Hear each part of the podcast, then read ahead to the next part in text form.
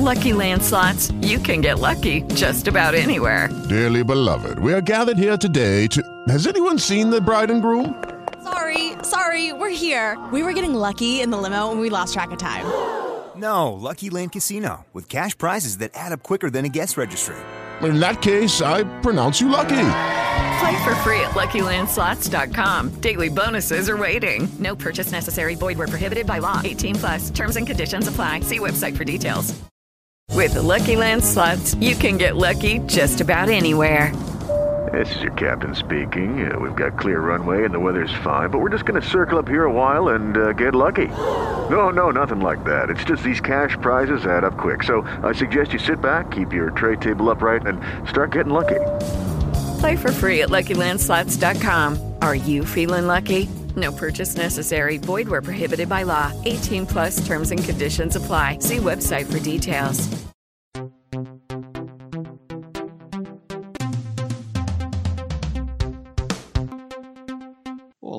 Meus queridos amigos do canal Negócios TI Direito. Hoje eu vou falar sobre um tema que me foi instigado nas últimas semanas, principalmente por palestras que eu dei sobre ética, em privacidade e segurança de dados.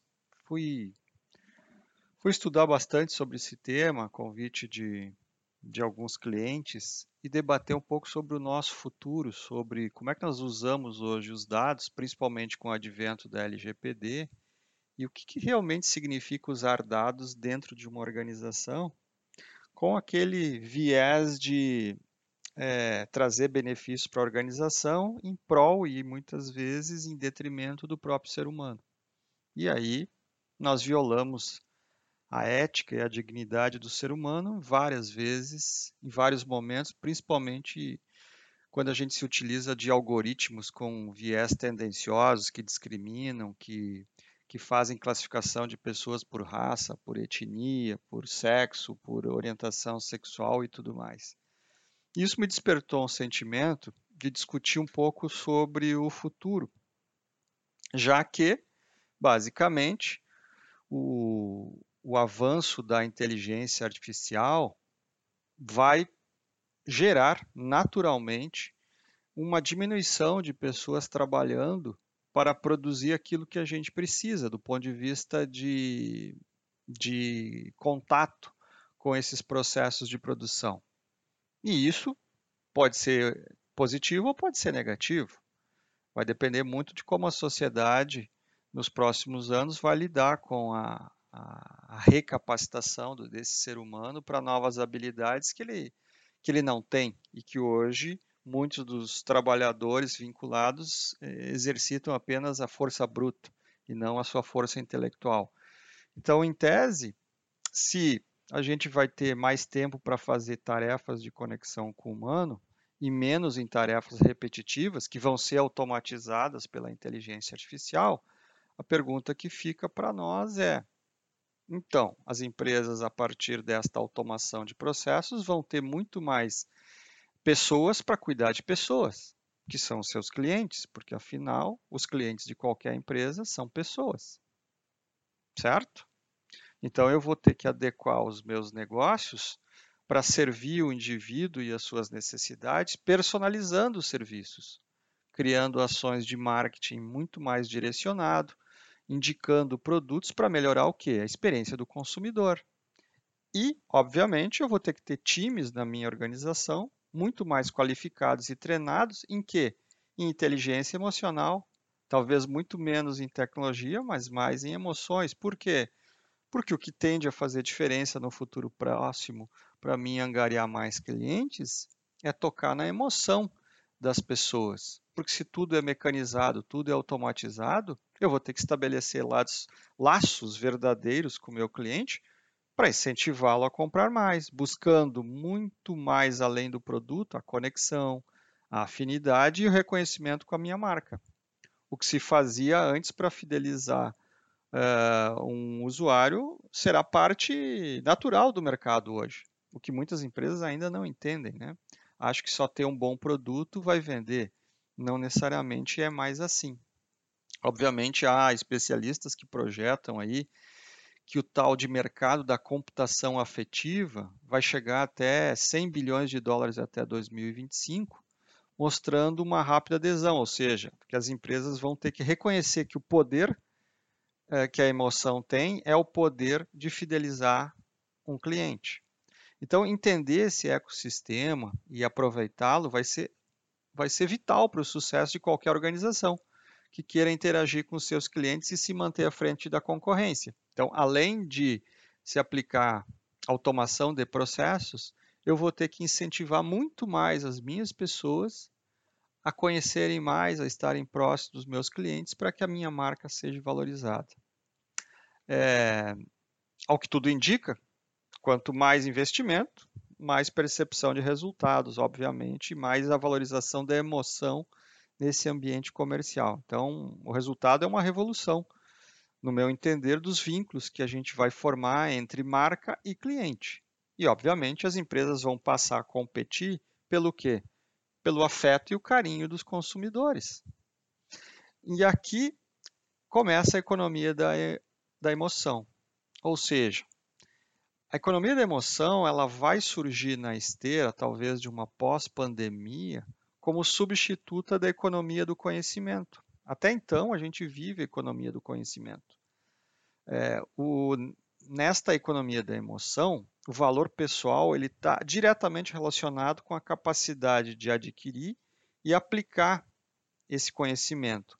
O quanto você sabe, o quanto você pode criar ou gerar e a qualidade do seu julgamento. Na economia emocional, ela se pauta profundamente na capacidade de exercer a empatia, de aplicar o conhecimento emocional e tocar as pessoas. Uma pessoa, gente, é um punhado de emoções. Ela vai de um bom dia caloroso, harmonioso, até uma boa noite, às vezes rancorosa. Isto é emoção. Então, o valor pessoal que nós vamos passar a viver nos próximos anos, talvez décadas, vai ser o tamanho do coração das pessoas e não necessariamente somente das ideias. Então, o foco deixa de estar nas pessoas como produto que é esta sociedade do conhecimento, é, e, o, e o exemplo crucial disso são as redes sociais, e vai passar a estar nos relacionamentos, ou seja, como nós vamos estabelecer vínculos emocionais com o meu cliente, ou com os nossos clientes, ou com esse ecossistema. Isso parece ser muito bonito, né? parece ser o desejo. Mas quais são os riscos que nós temos nessa economia da emoção? Vamos pegar um exemplo bem de tecnologia para vocês pensarem comigo. Vocês já provavelmente usam ou conhecem a Siri, assistente virtual da Apple, né? É, que você faz perguntas e ela te responde. Basicamente, ela é um bot, né? É, automatizado, uma inteligência artificial que responde a perguntas do teu interesse. Agora, vamos imaginar se um dia de manhã a Siri falasse o seguinte para vocês. Bom dia, Regis. Hoje está 20 graus e você não precisa levar guarda-chuva porque a previsão é de um sol radiante durante todo o dia. O café onde você para normalmente para fazer um lanche pela manhã já está aberto desde as 6 horas. Vale a pena tomar um café antes do seu trabalho para melhorar o seu humor, não acha? Pelo jeito você foi dormir tarde, pois acordou hoje 40 minutos mais tarde do que ontem. Esta seria uma frase que a Siri poderia prestar um serviço para você. Então, a Siri passaria a reconhecer, compreender, simular a emoção humana usando a computação afetiva, que é um segmento que vem crescendo com a evolução da inteligência artificial. Então, a intenção desse novo mercado da computação afetiva é o quê? Criar software e serviço interconectado que tornem as máquinas emocionalmente conscientes. E aí eu pergunto: nós vamos começar a viver uma era onde a tecnologia é afetiva, mas o ser humano não? Não é um contrassenso, é um paradoxo que nós vamos começar a viver? Então, as tecnologias vão ser mais capazes de ler, interpretar, prever e até influenciar as nossas emoções. Ou seja, quem vai nos transmitir agora o que nós vamos fazer ou deixar de fazer, como passear, como fazer compras ou conhecer alguém, vai ser uma inteligência artificial. Será que a gente vai continuar exercendo o livre-arbítrio ou a gente vai ser doutrinado por inteligências artificiais que estabelecerão para nós o que nós deveremos fazer durante o dia? Mas vem cá, não ia sobrar mais tempo com a inteligência artificial para a gente interagir com outros humanos exatamente como com os erros e acertos que um humano faz? Vejam, por um lado, a gente vê uma corrida incessante por investimentos em tecnologia, e de outro, um discurso vazio na maioria das empresas sobre a importância das pessoas realmente. Talvez aqui a gente seja seja fundamental lembrar que investir em tecnologia sem olhar o nível da humanidade que vai conduzi-la é inútil e até bem arriscado. É, a gente é só observar o que, que algumas lideranças fazem com a tecnologia hoje, no mundo atual, para usar a tecnologia como instrumento de poder. Qual é a proporção que esse poder ganha com uma tecnologia disruptiva? De que, que vale tanta informação sem informação nas pessoas? Então, eu acredito piamente que para a gente falar sobre um futuro de trabalho mais humano, que é o que aparentemente todo mundo quer, a gente precisa falar sobre o grau de consciência da nossa humanidade é, a gente quer protagonizar as nossas vidas ou a gente quer ser seguidor de alguém? Eu sei que é uma pergunta difícil, mas o Einstein tem uma frase que diz que não podemos resolver os problemas com o mesmo grau de consciência que os criamos. E a gente tem, por incrível que pareça, um hábito, enquanto sociedade, de olhar para o futuro como uma continuidade da realidade que a gente conhece. E não sei se vocês repararam, mas existe uma crença subconsciente na maioria das pessoas de que alguém precisa criar algo para nos salvar. Já repararam nisso? Seja um emprego ou um benefício social. A gente é educado na escola, na faculdade, para ser colaborador e não empreendedor. Eu, por exemplo, fiz três graduações e em nenhuma delas eu tive uma disciplina de empreendedorismo. Pode ser por incompetência das universidades onde eu fiz, não importa. Mas eu tive muitas disciplinas que tentava me ensinar como fazer um relatório executivo, um projeto, uma apresentação para uma diretoria, como se eu nunca fosse capaz de alcançar a ser o próprio diretor.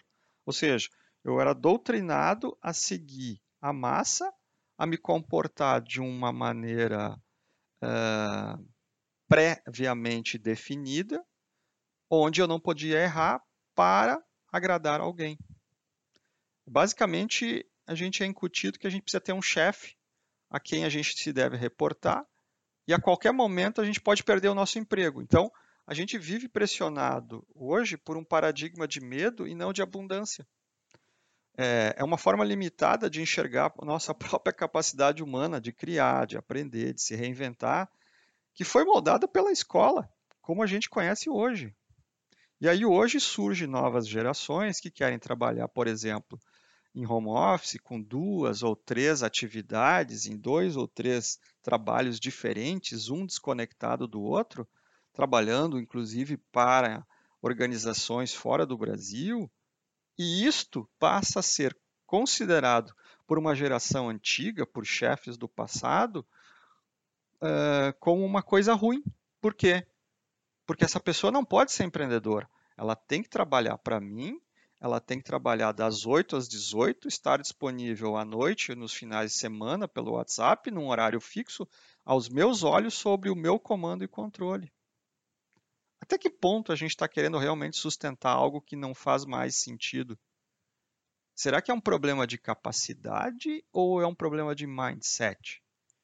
É interessante, né? A motivação de muitos negócios hoje é sustentar o problema ao qual ele é a própria solução. E a gente vê muitas vezes manchetes de movimentos para barrar a inovação, a mudança, o desejo da, da humanidade ou das pessoas de se reinventarem. É como se a gente quisesse manter o status quo, é, os outros mudem, mas eu não. é os taxistas que fizeram a guerra contra o, o pessoal do Uber, é a TV aberta que quer processar o Netflix, são os ministérios dos governos como um todo que gastam fortunas e fortunas e não conseguem resolver problemas simples de saúde, de educação, de alimentação. Então, para encontrar algumas respostas, a gente tem que se dar conta e olhar para a história. Quando é que o futuro passou a ter importância para nós? Na época da Revolução Agrícola, por exemplo, existia necessidade de garantir retorno sobre o investimento para lutar contra as pestes e fome. Então, perder uma plantação inteira significava perder tudo naquele momento. Com a revolução científica e industrial, a gente criou empregos muitas vezes mecânicos, repetitivos e uma cultura de comando e controle nas empresas. É como se algumas empresas hoje perpetuassem o modelo da revolução industrial ainda. Então, este, esta revolução industrial tornou maior a necessidade do quê? De controlar tudo de fazer planejamento estratégico, de botar meta rígida, de botar horário, de impor entrada e saída. Por quê? Porque as pessoas têm que fazer as coisas como eu, que estou no comando e controle, quero. A escola, só para vocês raciocinarem comigo, como a gente conhece, foi criada para atender a demanda da indústria. Por exemplo, grade curricular. Parem para pensar só nesse nome. Grade curricular. Por que será que existe esse nome? é praticamente a mesma em todo mundo. É uma grade focada uh, no modelo industrial de comando e controle, conteudista, de onde deriva um aprendizado que abomina o erro, impede a criatividade numa sala de aula. Tu tem que fazer exatamente só o que o professor manda. E desenvolve o quê? Um modelo totalmente competitivo nas crianças que usa notas para medir o seu desempenho. Então, é, eu não estou querendo aqui provocar uma revolução na cabeça de vocês, eu só quero mostrar o quanto a gente está inserido num contexto onde não é permitido mudança. Então, realmente, quando a gente diz o cara é um inovador, o cara fez uma startup, o cara fez uma disrupção, realmente o cara é um herói. Por quê? Porque o sistema não permite isso. A gente se adapta a uma vida antinatural que, que nos distancia na prática cada vez mais da essência e da nossa liberdade de expressar a nossa verdadeira natureza, dos valores reais e da percepção do mundo. E é por isso que eu comecei a falando da economia da emoção. Se a economia da emoção é o nosso futuro, onde supostamente nos tornaríamos mais humanos ao, ao automatizarmos processos, só que esta emoção virá de máquinas, a gente tem que repensar. A gente tem que repensar o modelo das organizações, se é exatamente isso que a gente quer. Porque basicamente a gente se tornou uma sociedade mecanicista que corre o risco de transformar as tecnologias exponenciais que estão sendo criadas num novo tecnicismo no mundo corporativo. E aí esta nova economia vem para mostrar que o modelo industrial não nos serve mais enquanto sociedade. O que funcionou no passado pode ou não funcionar no futuro. E é preciso a gente cultivar um novo solo mais fértil para que essas ideias potencialmente poderosas possam crescer. A gente precisa ter coragem para assumir esse potencial humano de criar, este potencial humano que carrega emoções, sentimentos e abrir mão dessas velhas certezas. Então, criar um novo exige coragem.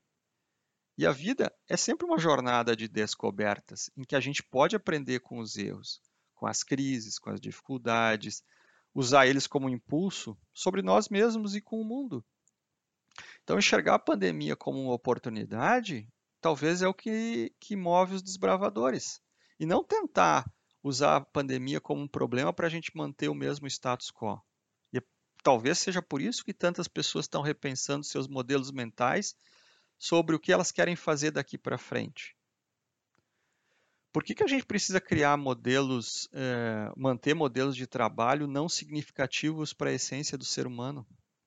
Porque a gente quer modelos de trabalho que façam mais sentido para nós, para as próprias organizações e para o mundo. Aí a pergunta é: quem é que vai poder liderar essas transformações se não nós mesmos?